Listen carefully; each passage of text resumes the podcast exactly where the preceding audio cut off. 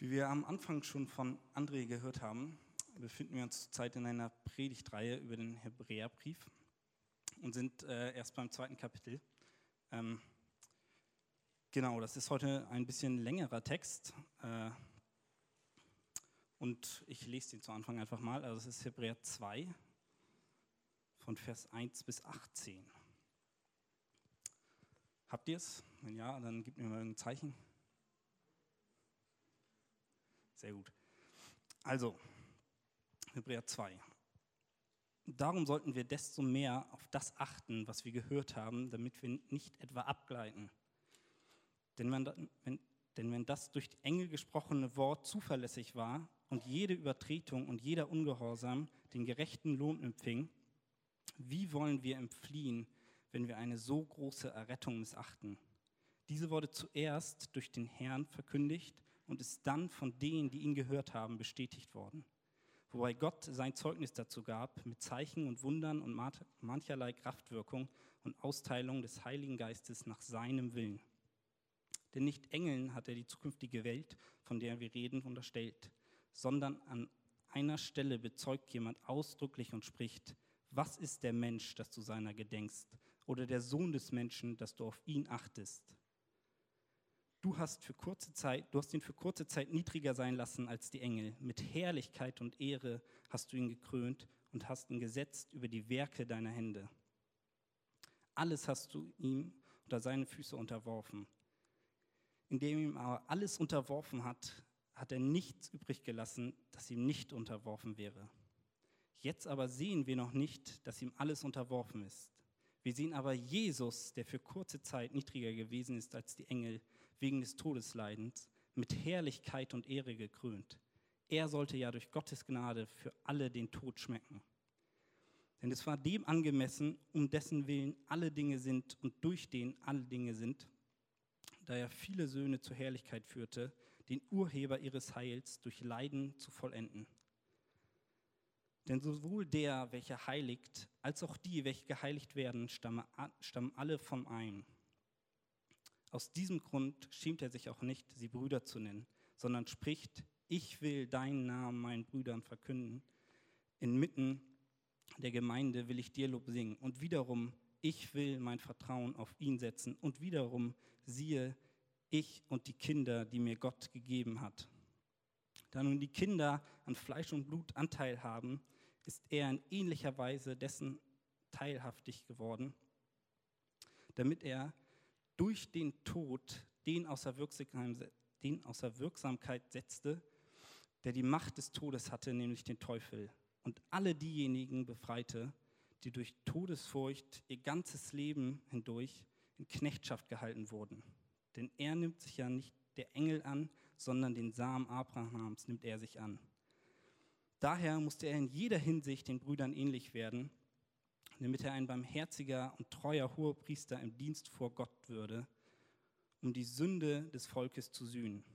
Denn weil er selbst gelitten hat, als er versucht wurde, kann er denen helfen, die versucht werden. Soweit. Ich bete noch kurz zu Anfang. Vater, ich danke dir, dass wir dein Wort haben und ja, dass wir wissen dürfen, dass du durch dein Wort sprichst und ja, ich bitte dich, dass du heute Abend die Herzen von jedem Einzelnen hier öffnest und dass du mich einfach gebrauchst und dass du ja, jeden Einzelnen ansprichst und das sagst, was ja, du sagen willst und ja, dass du groß wirst, Herr. Amen. So. Wir haben bisher zwei Predigten im Hebräerbrief gehört. Die erste war von André und äh, da ging es in erster Linie darum, dass Jesus Herr ist. Äh, überall im Hebräerbrief finden wir immer wieder, dass Jesus besser ist. Juni hat gesagt, Jesus ist größer als die Engel. Nächste Woche hört ihr von Daniel, glaube ich, äh, dass Jesus größer als Mose ist. Heute ist die Überschrift der Predigt allerdings, Jesus erniedrigt sich. Das passt irgendwie nicht so ganz zusammen, wenn man die ganze Zeit guckt, wie groß Jesus ist und auf einmal hört man, er macht sich klein. Äh, aber wir wollen mal schauen, wie das alles doch zusammenpasst. Der Text heute in Vers 1 beginnt mit einer Warnung. Steht, darum sollten wir desto mehr auf das achten, was wir gehört haben, damit wir nicht etwa abgleiten und dann auch nochmal, wie sollen wir entfliehen, wenn wir eine so große Errettung missachten. Auf die genaue Bedeutung der Warnung komme ich am Ende nochmal zu sprechen. Wir müssen nämlich erstmal verstehen, was diese Warnung eigentlich bedeutet. Hier steht, wir sollten darauf achten, dass wir eine so große Errettung nicht missachten. Erstmal möchte ich mir angucken, was bedeutet diese Errettung eigentlich? Für eine Errettung braucht man erstmal ein Problem. Irgendjemand muss gerettet werden, ist irgendwie logisch. Das heißt, mein erster Punkt äh, ist der Mensch, das Problem, und dann Jesus, die Lösung, oder wie habe ich das genannt? Die Errettung. Äh, genau, und am Ende gehe ich dann nochmal auf die Warnung ein. Also für die, die mitschreiben, das ist so die Gliederung. Ähm, für einige, die vielleicht schon länger im Glauben sind, wird es am Anfang so ein bisschen so wirken, als würde ich die ganze Zeit Sachen erzählen, die ihr schon tausendmal gehört habt. Also äh, ich fasse eigentlich so einmal das ganze Evangelium zusammen. Aber ihr werdet sehen, es ist auch für euch wichtig. Also äh, bitte jetzt nicht einfach rausgehen, das würde mich sehr kränken. genau. Juni hatte schon erzählt, dass der Autor des Hebräerbriefs ähm, häufig Zitate aus dem Alten Testament benutzt. Dabei nennt er eigentlich nie irgendwie den äh, Schreiber des Zitats, also so wie in Vers 6.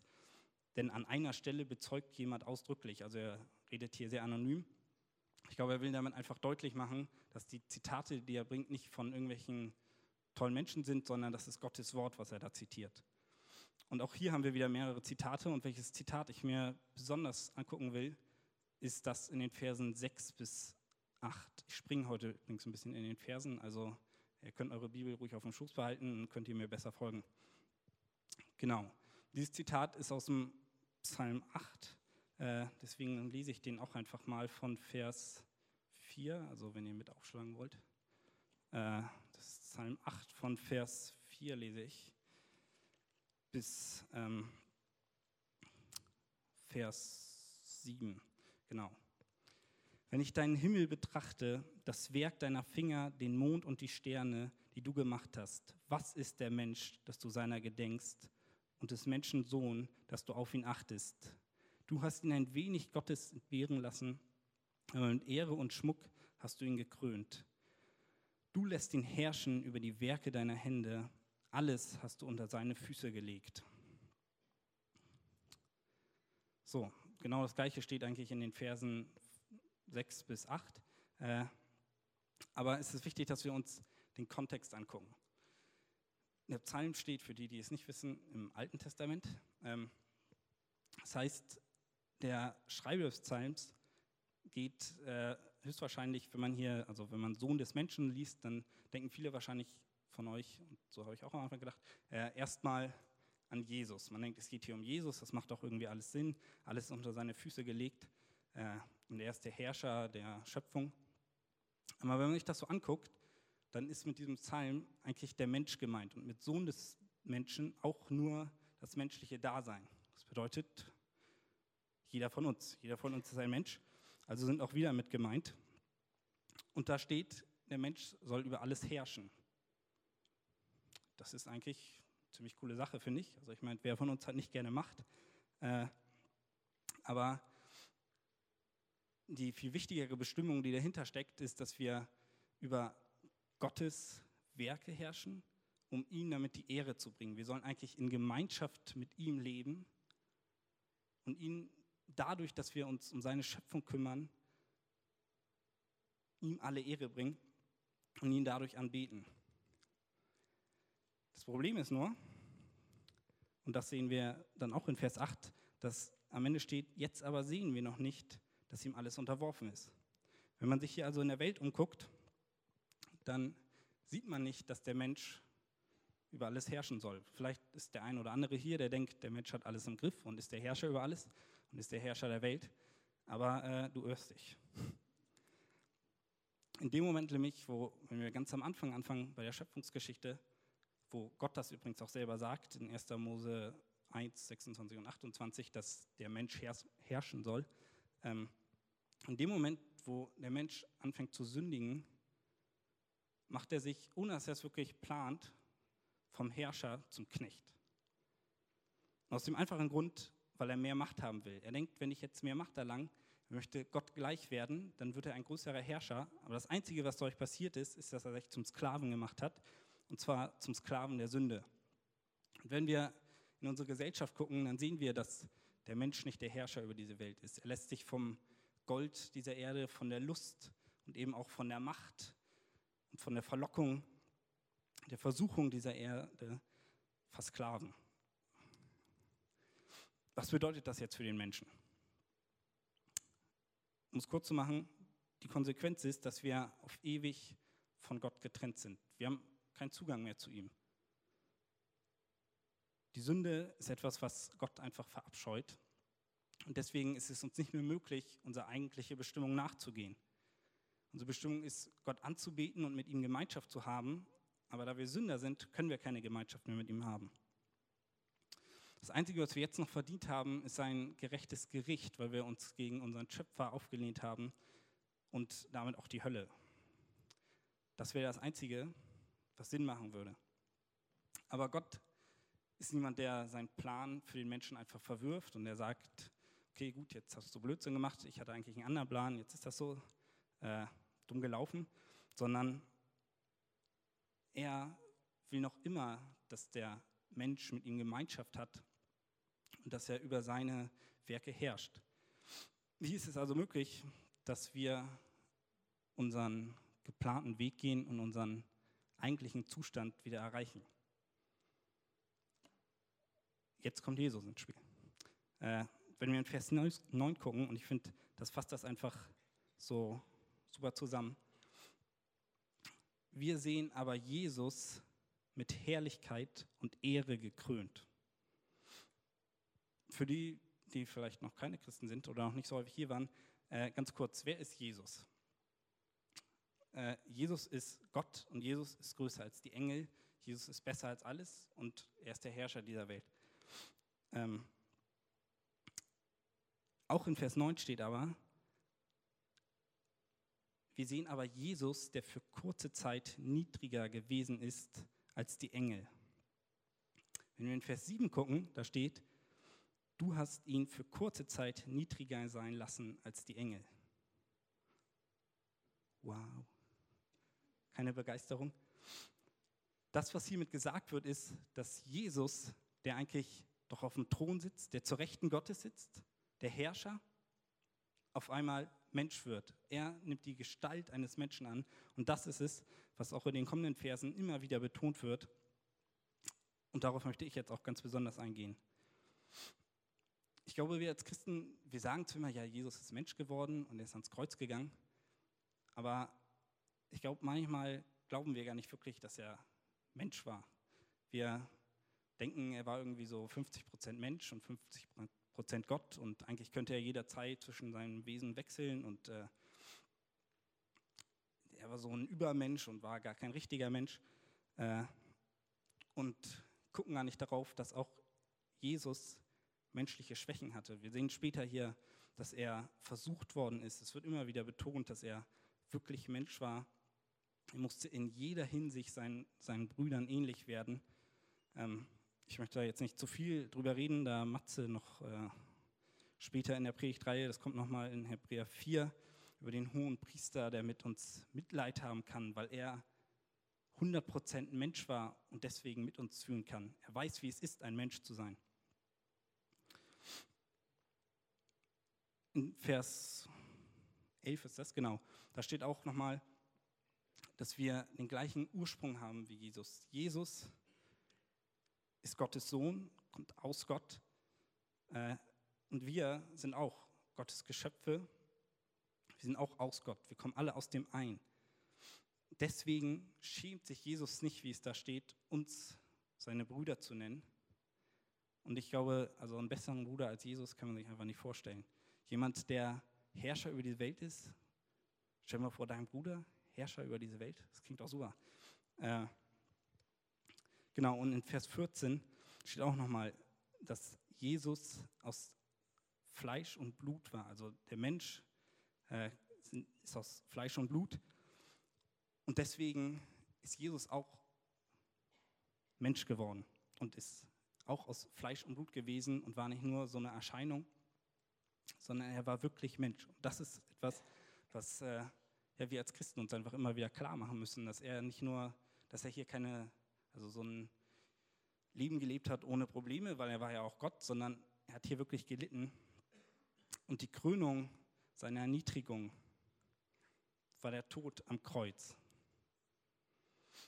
Ich meine, ihr müsst euch mal vorstellen, ich, das, das, kann man sich eigentlich nicht vorstellen, so jemand, so ein großer Herrscher, der, wenn man jetzt mal die Engel so als mittlere Ebene betrachtet, die höher sind als wir Menschen, zumindest hier äh, auf der Erde noch, und dann Gott, der nochmal viel, viel größer ist als die Engel, der auch der Schöpfer der Engel ist, der der Herr über alles ist, macht sich kleiner sogar als die Engel. Und dann stirbt er auch noch einen menschlichen Tod, lässt sich von den Menschen, von quasi den niedrigsten seiner Geschöpfe auch noch fertig machen. Warum macht er das? Nun ganz kurz nochmal nebenbei, auch der Tod ist etwas, was äh, menschlich ist. Gott kann gar nicht sterben. Da steht, dass Jesus den Tod geschmeckt hat, bedeutet das, dass er auch Mensch war. Also mit Tod meine ich jetzt nicht so das physische, das äh, Tier kann auch sterben, aber Tod ist hier auch der geistliche Tod, dass du, sobald dein Leben hier auf der Erde vorbei ist, in die Hölle kommst. So. Das ist der wirkliche Tod. Und den hat Jesus geschmeckt. Er ist in den Tod gegangen Deswegen muss er Mensch sein, damit er es überhaupt tun kann. Der Unterschied zu ihm ist, dass er den Tod besiegt hat. Er ist nicht im Tod geblieben, sondern, wie in Vers 14 steht, hat er dem die Macht genommen, der, also hat er dem Teufel die Macht genommen über den Tod. Er hat nun den Tod besiegt, äh, genau, und ist König. Und jetzt sitzt er wieder in Herrlichkeit beim Vater. So, was hat das Ganze jetzt mit uns zu tun? Jesus ist nicht einfach ohne Grund Mensch geworden und hat sich gedacht, hey, ich mache mal irgendwie einen Ausflug auf die Erde oder so, sondern er hat es gemacht, durch diese Erniedrigung hat er für uns den größten Sieg errungen. Wir brauchen, damit wir unsere eigentliche Berufung wieder nachgehen können, einen Mittler und ein Opfer, jemand, der unsere Schuld wegnimmt, der uns wieder reinmacht und jemand, der mit Gott in Kontakt treten kann. Wir könnten ohne Jesus gar nicht mit Gott Kontakt haben. Wir sind viel zu sündig, viel zu schlecht. Deswegen brauchen wir einen Mittler und Voraussetzung für einen Mittler ist auch hier in der Welt, der muss sich irgendwie mit beiden Seiten identifizieren können. Ich meine, wenn du dich als kleines Kind irgendwie mit deinem Vater streitest, dann macht es wenig Sinn irgendwie, wenn du als Mittler deinen Klassenkameraden, der auch ein kleines Kind ist, holst, der kann sich nicht in die Lage des Vaters versetzen und kann nicht zwischen euch vermitteln. Meistens ist es so, dass der Vater selbst sich quasi klein macht, sich versucht, in die Lage des Kindes reinzusetzen, ihm zu erklären, warum er zum Beispiel das Kind davon abgehalten hat, jetzt an eine Steckdose zu fassen oder so, weil er was Gutes mit dem Kind vorhatte. Das Kind sieht das aber nicht sondern sieht nur, ich will da jetzt reinfassen und das wird bestimmt lustig. Äh, und, und versteht nicht, warum der Vater es so plötzlich zurückzieht und das Kind sich dabei vielleicht noch wehtut. Und deswegen muss der Vater, weil er beide Seiten versteht, sich klein machen und dem Kind erklären, warum er das jetzt getan hat. Und genauso ist es hier. Wir brauchen jemanden, der Gottes Perspektive versteht. Und wir als Menschen sind einfach viel zu klein. Und deswegen ist Jesus Mensch geworden, damit er beide Seiten hundertprozentig verstehen kann. Er kann sowohl die Seite von Gott vollkommen verstehen und unsere Seite. Er ist der Einzige, der mit Gott in Kontakt treten kann und deswegen für uns beim Vater ein gutes Wort quasi einlegt und uns wieder heilig dastehen lässt, sodass wir wieder Kontakt mit ihm haben können. Er war das angemessene Opfer, wie es in Vers 10 heißt. Er ist der Einzige, der dieses Opfer bringen konnte und der den Tod besiegen konnte. Der Unterschied zu uns ist nämlich, auch wenn er ganz Mensch war, ist, dass er das Leben gelebt hat, wie wir es eigentlich hätten machen sollen. Er hat das Leben so auf der Erde gelebt, wie es von Gott eigentlich geplant war. Ohne Sünde, mit vollem Vertrauen zum Vater. Und deswegen steht hier auch, dass er erst in dem Moment, wo er am, ähm, am Kreuz gestorben ist, dass er in dem Moment wirklich niedriger als die Engel geworden ist, weil er in dem Moment all unsere Sünde auf sich genommen hat.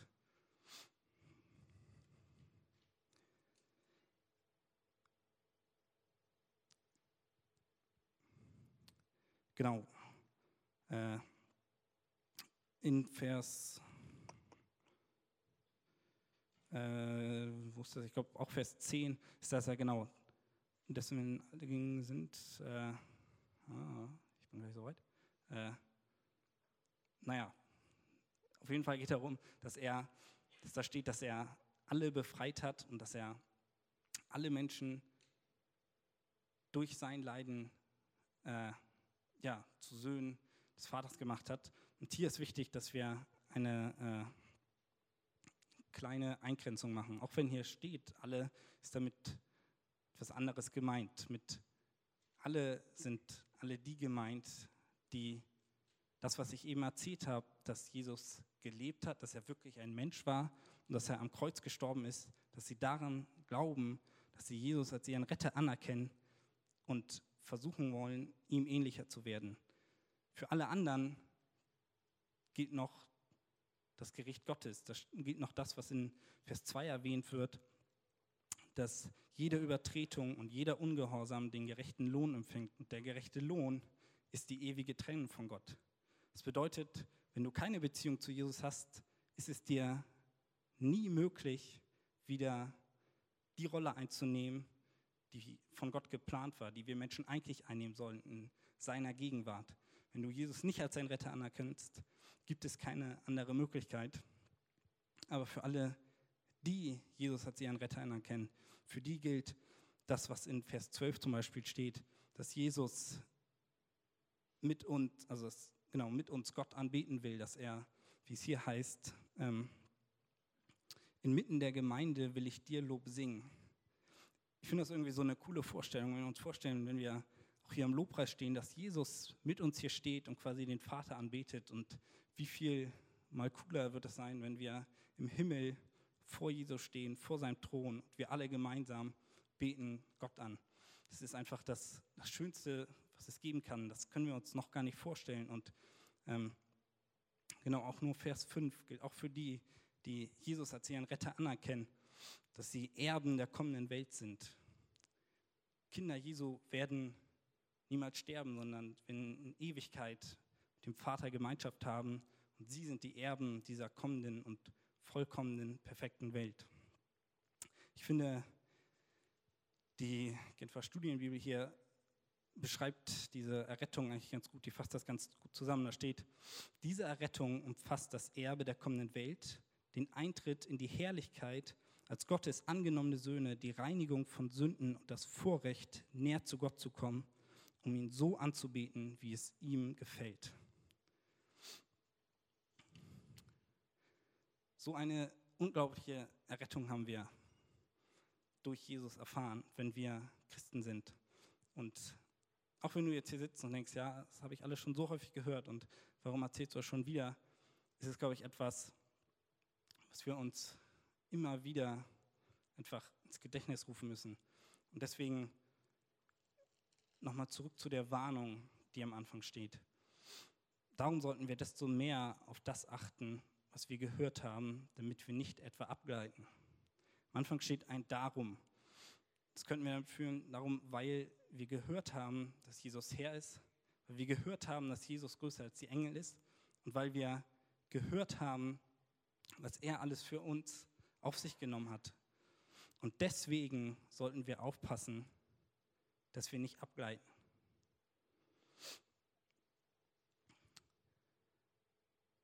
Wir werden aufgefordert zu prüfen, ob wir wirklich Anteil an dieser Errettung haben.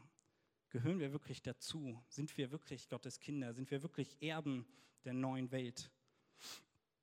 Was ich auf jeden Fall nicht mit dieser Warnung machen will, ich möchte jetzt niemandem Angst machen.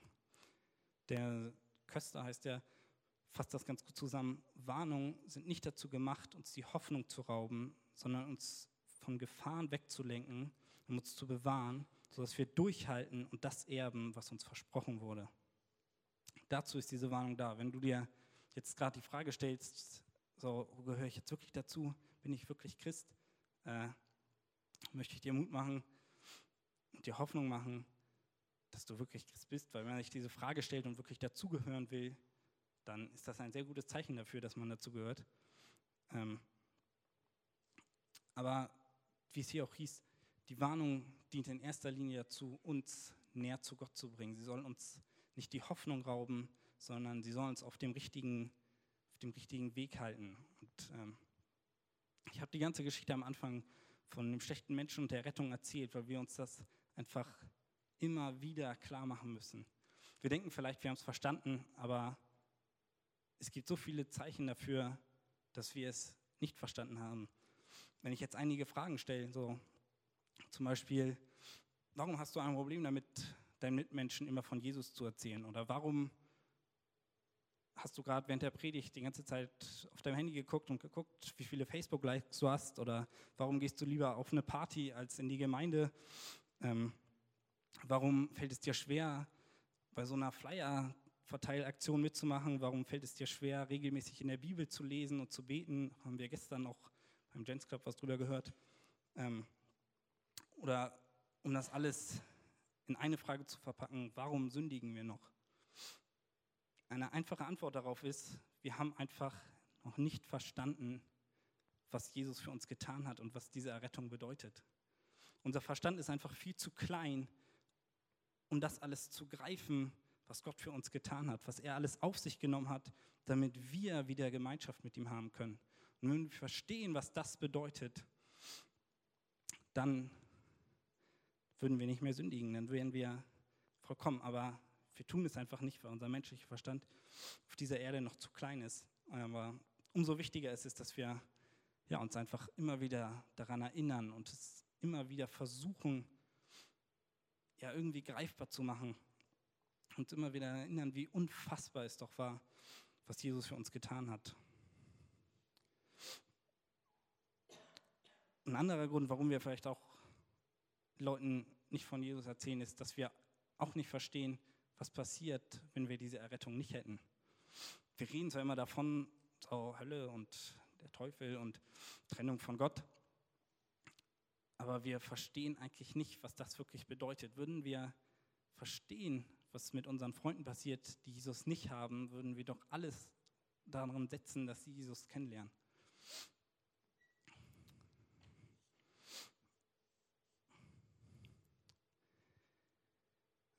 Vielleicht denkst du jetzt gerade, das ist alles Nonsens, was ich hier erzähle, Rettung und sowas und Gott gibt es sowieso nicht. Äh, der Verfasser des Hebräerbriefs gibt mehrere Argumente, warum es glaubwürdig ist. Erstens, ähm, die Engel haben es verkündet. Dann geht es weiter, dass Jesus selbst es verkündet hat, dass es seine Augenzeugen verkündet haben und dass Gott Zeugnis gibt durch Wunder, durch Ausgießung des Heiligen Geistes. Und äh, ich glaube, die wenigsten oder keiner hier hat jetzt schon mal so persönlich vom Engel das äh, gesagt bekommen. Und Jesus haben wir auch äh, nicht miterlebt live. Ähm, auch seine direkten Augenzeugen nicht mehr. Ähm, aber was wir alle haben, ist das Wort Gottes, die Bibel hier. Und ähm, außerdem hat jeder von euch, da kann jetzt keiner sagen, dass er es nicht getan hat, gerade eben von mir gesagt bekommen, was diese Errettung alles ja, einschließt und was passiert, wenn wir diese Errettung nicht haben. Also wie wollen wir entfliehen, wenn wir eine so große Errettung missachten? Was würdest du sagen, wenn du vor Gott stehst und du sagst, ja, ich habe zwar von dieser Errettung gehört, aber ich habe es alles für Schwachsinn gehalten? dann kannst du nicht sagen, okay, jetzt sehe ich, dass das richtig ist, sondern da ist der Punkt, wo es zu spät ist. Deswegen, wenn du noch nie was, noch nie eine Beziehung zu Jesus hattest, möchte ich dir Mut machen, dass du heute Abend wirklich erkennst, dass du ohne diese Errettung verloren bist und ja, dass du Jesus brauchst. Ein anderer Punkt, woran wir auch heute noch sehen, dass das wirklich wahr ist, was hier steht, ist, dass hier ähm, von der Austeilung des Heiligen Geistes nach Gottes Willen die Rede ist. Und jeder, der eine Beziehung zu Jesus hat, hat auch den Heiligen Geist bekommen. Und ähm, wir sollten deswegen gucken, ob wir auch so leben. Sind wir vielleicht für andere ein Licht? Wir haben immer wieder auch Leute hier in der Jugend, die irgendwie so ein bisschen abdriften, die nicht mehr kommen und äh, ja, irgendwann weg vom Fenster sind. Und die Frage an dich, bist du, liebst du so, dass du ein Licht für diese Leute bist? Könnte es sein, dass jemand dein Leben sieht und sagt, hier sehe ich, dass Gott wirklich mit seinem Heiligen Geist wirkt und so ermutigt wird? So, ich komme äh, zum Schluss. Das Lobpreisteam kann äh, nach vorne kommen. Und diese Warnung, die wir hier sehen, die kommt im Hebräerbrief immer wieder vor. Und äh, ich habe das einfach mal mit so einem Pop-up-Fenster verglichen, was äh, dich daran erinnert, dass du deinen Virenschutz irgendwie aktualisieren musst oder so. Ähm, und genauso können wir, glaube ich, auch diese Warnung verstehen. Das Letzte, was ich mit dieser Predigt jetzt irgendwie bezwecken will, dass ich jemandem sage, was er für ein schlechtes Leben als Christ lebt, dass er äh, doch viel mehr irgendwie missionieren sollte oder sowas. Das gilt genauso für mich.